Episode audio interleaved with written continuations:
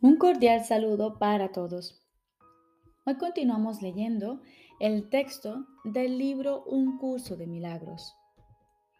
Capítulo 7. Los regalos del reino. Octava parte.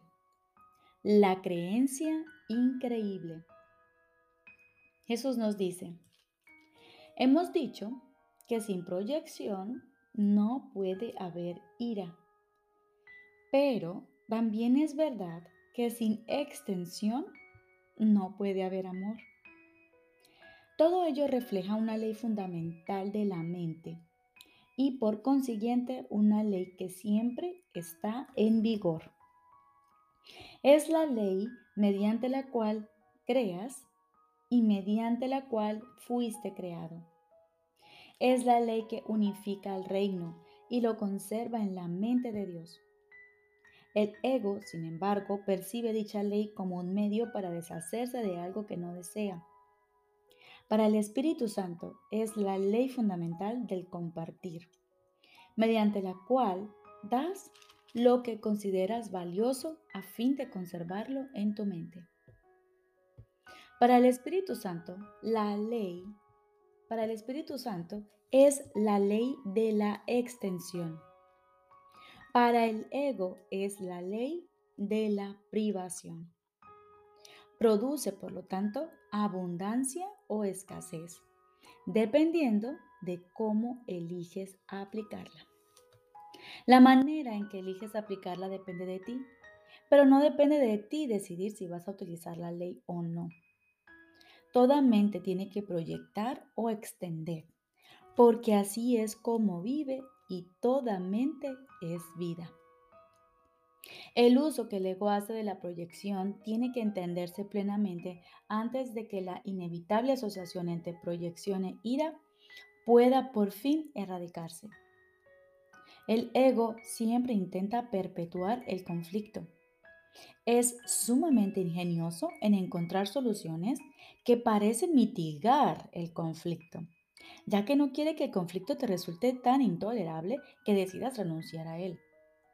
Por lo tanto, trata a toda costa de persuadirte de que él puede liberarte del conflicto. No sea que lo abandones y te liberes a ti mismo.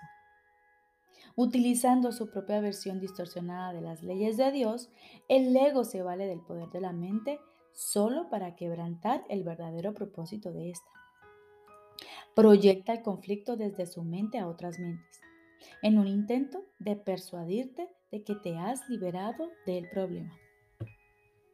Hay dos errores fundamentales en este intento. El primero es, estrictamente hablando, que el conflicto no puede ser proyectado porque no puede ser compartido. Repito, hay dos errores fundamentales en este intento. El primero es, estrictamente hablando, que el conflicto no puede ser proyectado porque no puede ser compartido. Cualquier intento de conservar una parte de él y deshacerse de la otra no tiene realmente ningún sentido.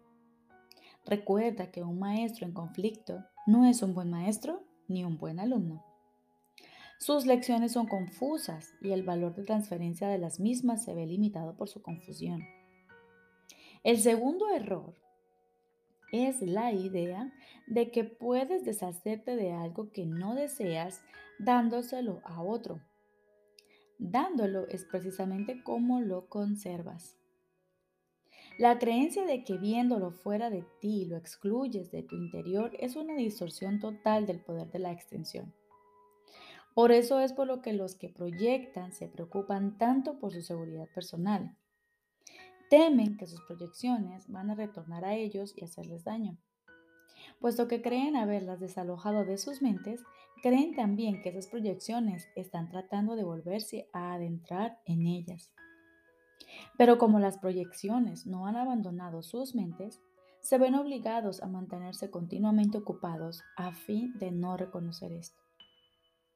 No puedes perpetuar una ilusión acerca de otro sin perpetuarla en ti mismo. No hay forma de poderse escapar de esto, ya que es imposible fragmentar a la mente. Fragmentar es dividir en pedazos y la mente no puede atacar ni ser atacada.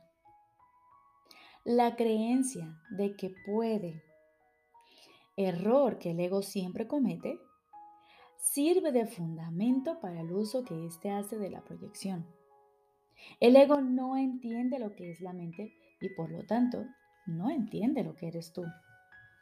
Su existencia, sin embargo, depende de tu mente porque el ego es una creencia tuya. El ego es una confusión con respecto a tu identidad. Al no haber tenido nunca un modelo consistente, no se desarrolló nunca de manera consistente. Es el resultado de la aplicación incorrecta de las leyes de Dios, llevada a cabo por mentes distorsionadas que están usando indebidamente su poder. No le tengas miedo al ego.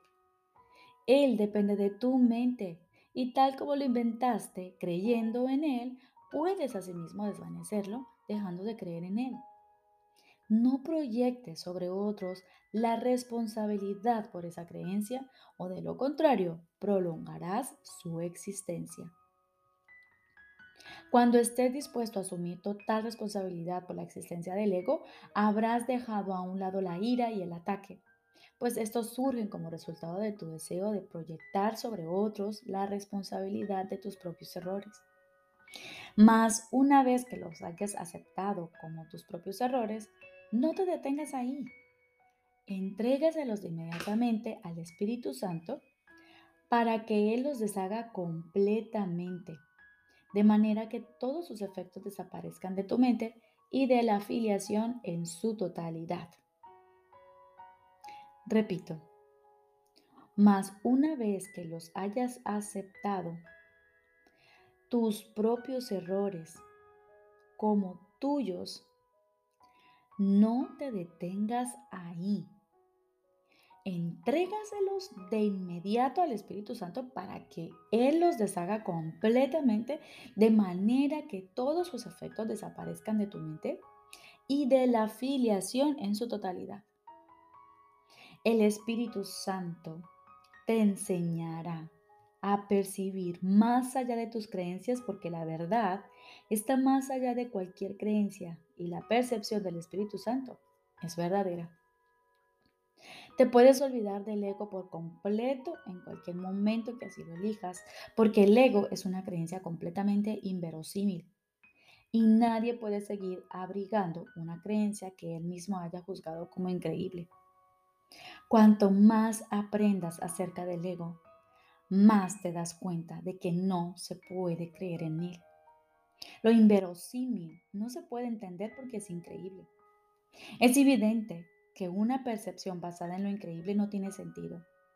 Pero tal vez no hayas reconocido que dicha percepción está más allá de lo que se puede creer precisamente porque fue concebida por una creencia.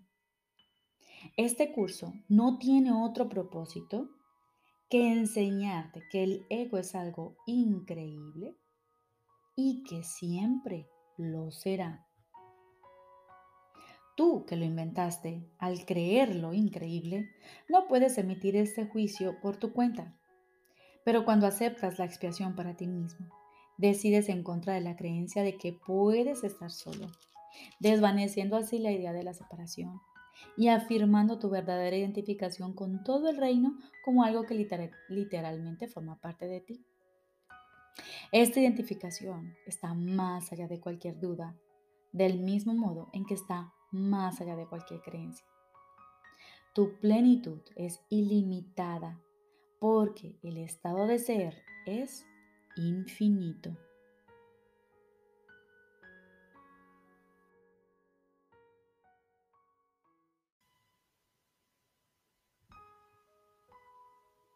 Ahora continuamos con la lección de repaso número 53. Hoy repasaremos lo siguiente. Primera idea de repaso. Mis pensamientos sin significado me están mostrando un mundo sin significado. Mis pensamientos sin significado me están mostrando un mundo sin significado. Dado que los pensamientos de que soy consciente no significan nada, el mundo que los refleja no puede tener significado. Lo que da lugar a este mundo es algo demente, como lo es también el resultado de ello. La realidad no es demente, y yo tengo pensamientos reales así como dementes. Por lo tanto, puedo ver un mundo real si recurro a mis pensamientos reales como guía para ver. Segunda idea de repaso. Estoy disgustado porque veo un mundo que no tiene significado. Estoy disgustado porque veo un mundo que no tiene significado. Los pensamientos de mentes perturban, dan lugar a un mundo en el que no hay orden de ninguna clase Solo el caos puede regir en un mundo que representa una manera de pensar caótica. Y el caos es la ausencia total de leyes. No puedo vivir en paz en un mundo así. Estoy agradecido de que este mundo no sea real y de que no necesito verlo en absoluto, a menos que yo misma elija otorgarle valor. Elijo no otorgarle valor a lo que es completamente demente y no tiene significado. Tercera idea de repaso. Un mundo sin significado engendra temor. Un mundo sin significado engendra temor. Lo que es totalmente demente engendra temor porque no se puede contar con ello en absoluto, ni da pie a que se le tenga confianza en la demencia no hay nada en lo que se pueda confiar. No ofrece seguridad ni esperanza. Pero un mundo así no es real. Le he conferido la ilusión de realidad y he sufrido por haber creído en él. Elijo ahora dejar de creer en él y depositar mi confianza en la realidad. Al elegir esto, me escaparé de todos los efectos del mundo del miedo porque estaré reconociendo que no existe. Cuarta idea de repaso. Dios no creó un mundo sin significado. Dios no creó un mundo sin significado. ¿Cómo puede ser que exista un mundo sin significado si Dios no lo creó? Él es la fuente de todo significado y todo lo que es real está en su mente. Está en mi mente también porque Él lo creó conmigo. ¿Por qué he de seguir sufriendo por los efectos de mis pensamientos dementes cuando la perfección de la creación es mi hogar? Quiero recordar el poder de mi decisión y reconocer mi verdadera morada. Quinta idea de repaso. Mis pensamientos son imágenes que yo mismo he fabricado. Mis pensamientos son imágenes que yo mismo he fabricado. Todo lo que veo refleja mis pensamientos. Son mis pensamientos los que me dicen dónde estoy y lo que soy. El hecho de que vea un mundo en el que hay sufrimiento, en el que se puedan experimentar pérdidas y en el que se pueda morir, me muestra que lo único que estoy viendo es la representación de mis pensamientos dementes y que no estoy permitiendo que mis pensamientos reales viertan su benéfica luz sobre lo que veo. No obstante, el camino de Dios es seguro. Las imágenes que he fabricado no pueden prevalecer contra Él porque no es mi voluntad que lo haga. Mi voluntad es la suya. Y no de antemano pondré otros dioses a Él. Mi voluntad es la suya, y no te pondré otros dioses a él. Recordemos, hoy trabajamos cinco lecciones de repaso, desde la número 11 hasta la número 15. Es importante que nos, tomamos, que nos tomemos unos minutos para reflexionar en torno de estas lecciones de repaso. Pudiéramos dedicar tres o cuatro sesiones al día a reflexionar y a meditar sobre estas lecciones para poder así integrarlas en nuestro diario vivir. Te deseo un feliz y maravilloso día.